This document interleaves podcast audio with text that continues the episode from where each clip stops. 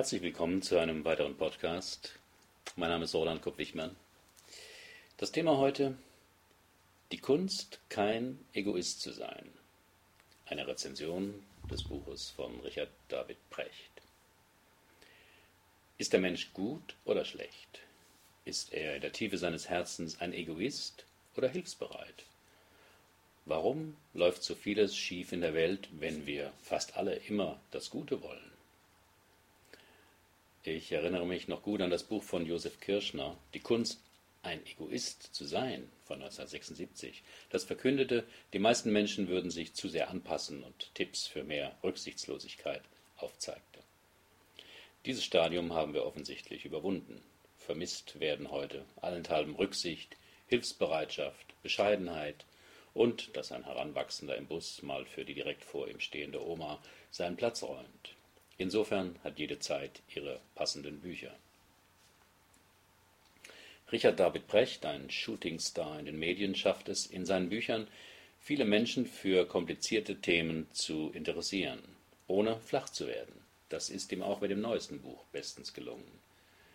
Diesmal mit dem Thema Moral, also einem hochaktuellen Thema, denn der Verlust der Werte und der Ruf nach einer neuen Moral ist das Fazit vieler Reden in Unternehmen, Verbänden und der Politik. Doch Brecht zeigt sehr schön auf, dass der Ruf nach Moral gut ankommt, weil er nichts kostet. Denn meistens meint man ja nicht sich selbst, sondern die anderen. Aber Brecht zeigt auch, dass es gar nicht so einfach zu klären ist, was Moral eigentlich ist. Beginnend bei Platon lesen wir seine Maxime eines guten Lebens. Leidvermeidung statt Lustgewinn.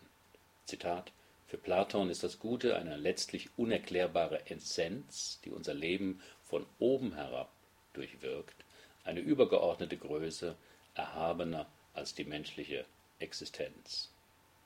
Zitat Ende. Gutmenschen tun nicht immer Gutes. Denn der Ruf nach der Moral, dem guten Handeln, ist leicht. Doch müssen wir dabei nicht nur alle unsere Handlungen, sondern auch unsere Nichthandlungen berücksichtigen und geraten damit in schwere Dilemmata. Ein Beispiel. Haben Sie bei der letzten Flutkatastrophe in Haiti gespendet?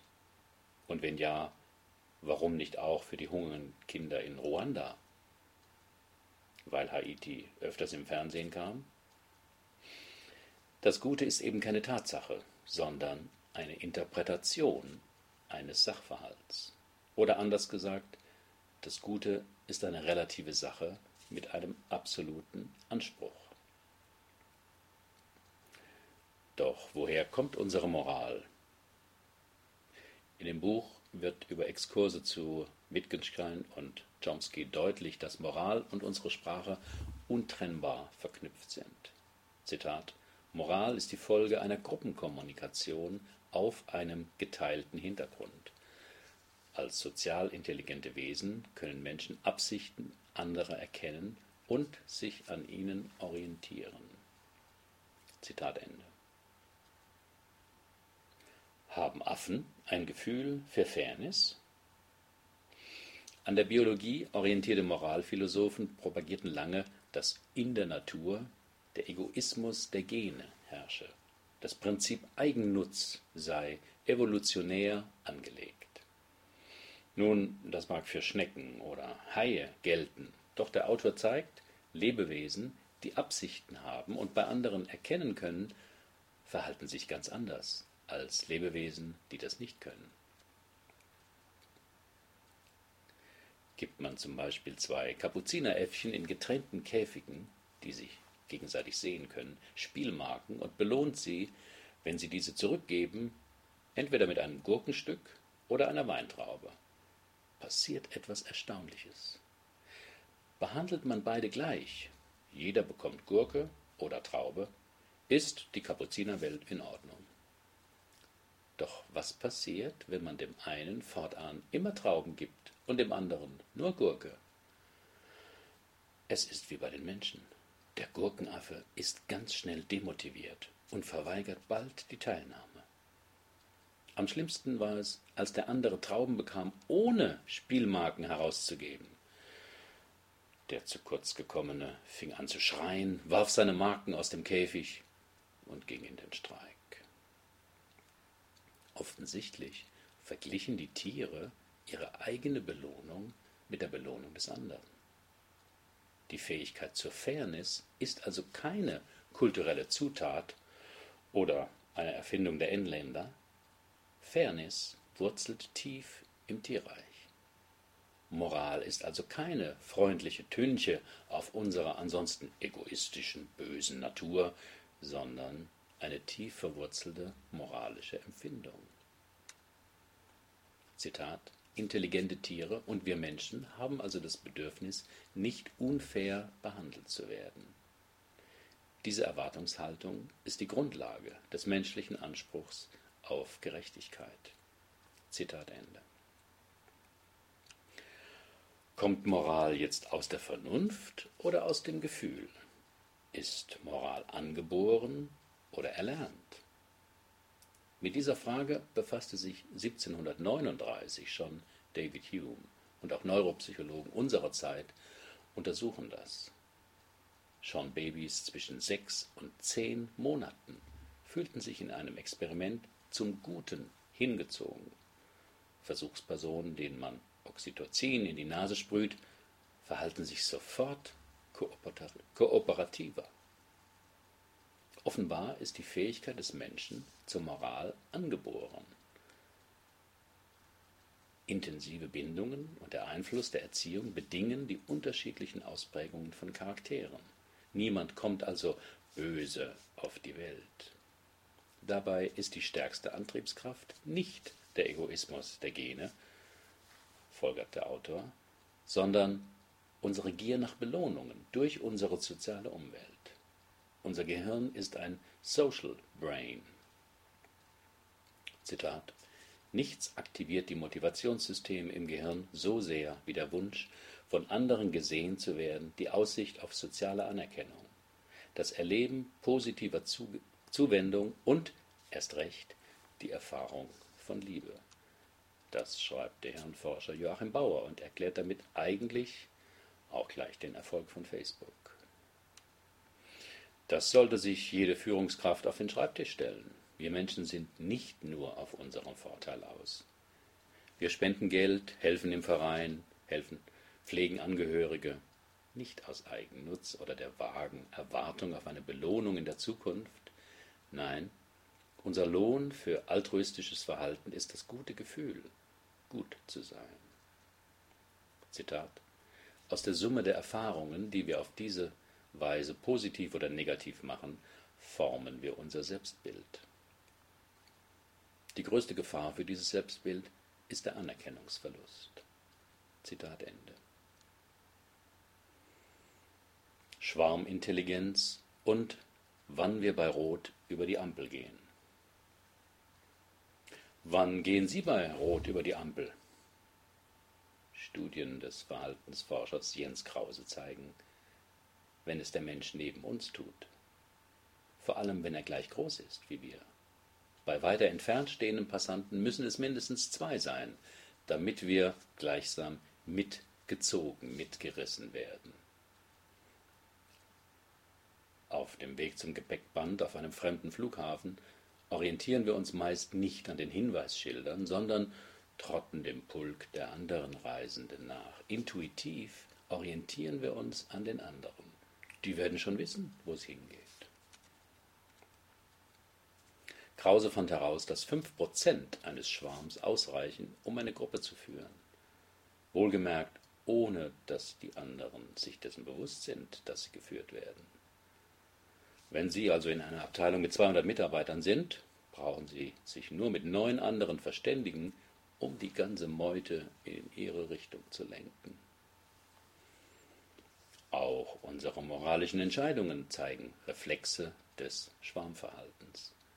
Egal ob die wachsenden Widerstandsgruppen bei Stuttgart 21 oder die Anwerbung von Terroristen in Ausbildungslagern. In vielem orientieren wir uns an Vorgaben und am Verhalten anderer. Unsere Moral ist immer eine Doppelmoral. Das für mich erschreckendste Beispiel in dem Buch zeigt, dass unsere Moral nicht von edlen Werten und der Vernunft abhängt, sondern vor allem von Gefühlen. Und hier besonders vom Gefühl, wer zu uns gehört und wer nicht. Hier das Beispiel. Stellen Sie sich vor, Sie stünden an einem Eisenbahngleis. Ein führerlos gewordener Wagen rollt heran. Wenn nichts passiert, fährt der Wagen geradeaus und tötet fünf Gleisarbeiter. Doch Sie stehen an einer Weiche. Wenn Sie jetzt die Weiche umstellen, leiten Sie damit den Waggon um auf ein Nebengleis und er überfährt dort nur einen Gleisarbeiter. Was würden Sie tun? Diese Frage stellte der US-Psychologe Mark Hauser 300.000 Menschen weltweit. Drei Viertel der Befragten antworten, dass sie die Weiche umstellen würden. Fünf Menschenleben zählen mehr als eins. Jetzt verändern wir das Gedankenexperiment. Auf dem Nebengleis steht kein unbekannter Gleisarbeiter, sondern spielt ihr Kind. Wer würde jetzt die Weiche umstellen? Das Ergebnis ist weltweit gleich. Niemand. Wäre Moral vor allem Vernunft betont, ging es in beiden Fällen um die Rechnung 5 gegen 1. Unsere Moral ist aber teilbar. Wir trennen stark, wer dazugehört und wer nicht. In der Tagesschau kommt die Erhöhung der Hartz-IV-Sätze von 5 Euro vor der Flutkatastrophe in China. Auch das Milgram-Experiment, das in Realität ja auch in Vietnam oder Abu Ghraib durchgeführt wurde, zeigt, dass ganz normale Menschen in einer Drucksituation bereit sind, Dinge zu tun, die sie eigentlich für verwerflich halten. Dabei spielen Shifting Baselines eine wichtige Rolle. Wenn sich die Anhaltspunkte, anhand derer wir etwas einschätzen, unmerklich verändern, nehmen wir das schlechter wahr. Preiserhöhungen durch verringerten Packungsinhalt sind so ein Beispiel. Welche Bezahlung wir für eine Tätigkeit für angemessen halten, wird durch Shifting Baselines mitbestimmt.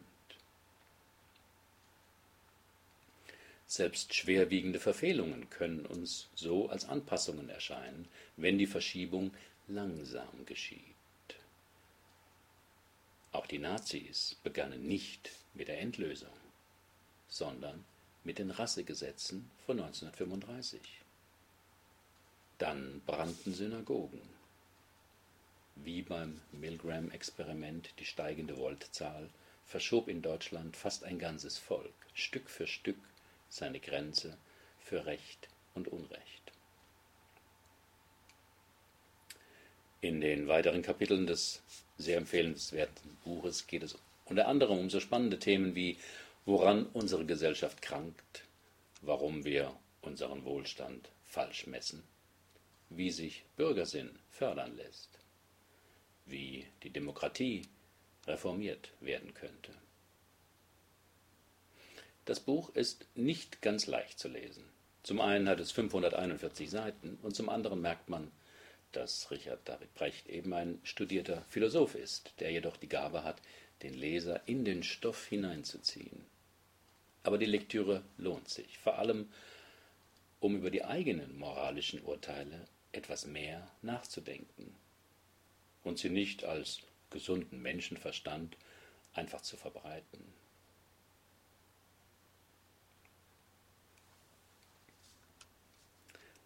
Mein Fazit. Moralische Fragen lauern in unserem Leben überall. Ist zum Beispiel die Protestbewegung um Stuttgart 21 jetzt ungesetzlich, weil das Projekt über 15 Jahre durch alle Gremien ordnungsgemäß legitimiert wurde? Oder wo kommen wir hin, wenn immer mehr parlamentarische Beschlüsse durch außerparlamentarische Oppositionen behindert oder ausgehebelt werden könnten?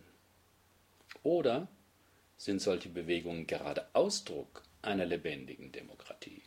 Zwar unbequem, aber letztlich ein Zeichen für Engagement und gegen Politikverdrossenheit.